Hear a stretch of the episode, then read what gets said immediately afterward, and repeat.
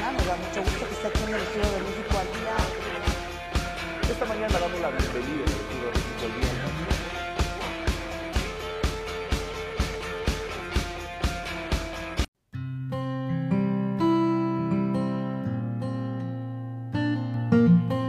Muy buenas tardes, soy Romina León, estudiante de la carrera Comunicación Social.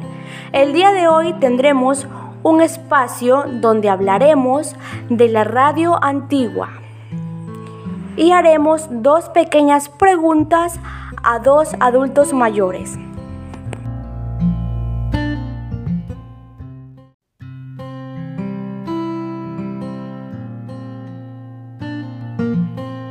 A continuación tenemos a nuestra primera entrevistada. Ella es la señora Bélgica Castañeda. Señora Bélgica, cuéntenos, ¿qué experiencia tiene usted con la radio antigua? Muy buenas tardes, señorita Romina. Dándole contestación a su pregunta, para mí la radio antigua era, ella funcionaba, las radios antiguas funcionaban con baterías, con pilas, porque en ese tiempo no había energía. Entonces con eso funcionaban. Y con la radio antigua nosotros nos... En la radio era una manera de distraernos en, en los ratos libres con las radios novelas que escuchábamos.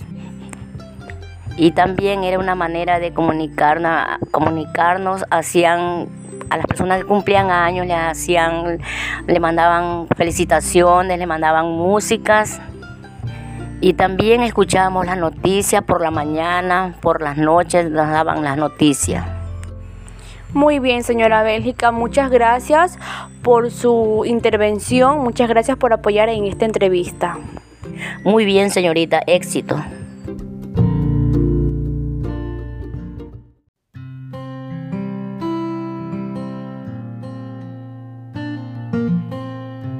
Y para culminar, tenemos a la segunda entrevistada. Ella es la señora Diana Valero. Señora Diana, cuéntenos, ¿qué experiencia tiene usted con la radio antigua? Muy buenas tardes, señorita. Buenas tardes. Gracias por darme espacio en este pequeño diálogo.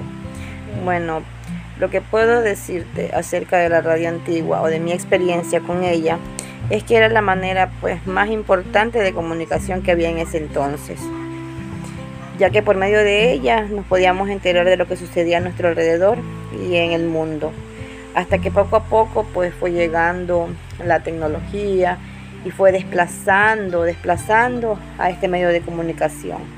Y pues y ahora todo por medio de un clic nos enteramos de lo que sucede alrededor de, de nosotros, lo que pasa. En segundos nos estamos enterando de las cosas que suceden. Eso, eso es lo que te puedo decir en cuanto a mi experiencia.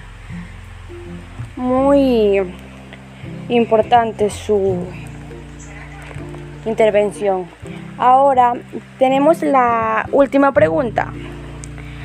¿Qué es para usted la radio an- novela? Bueno, la radionovela, pues en esos, en, esos tiempos era la manera más sana de podernos di- distraer. Eh, en las horas de descanso, era escuchar las radionovelas, era divertirnos, era escucharlas y solamente con los ruidos que hacían en estas, imaginarnos lo que sucedía, el suspenso, la trama que tenía y, y pensar que o sea, imaginarme las cosas que sucedían en esa novela, cosas que solamente escuchaba, porque no, no podíamos ver nada, obviamente, porque como, como decimos, no, radio, novela, era solamente escucharla e imaginarnos, solamente con los sonidos de la novela, con las cosas que, que podíamos escuchar, nada más.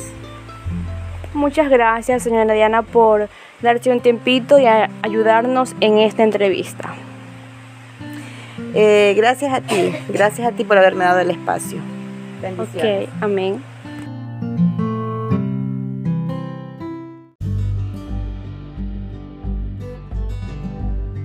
Esto ha sido todo por hoy. Muchas gracias a las dos personas que nos apoyaron con la entrevista.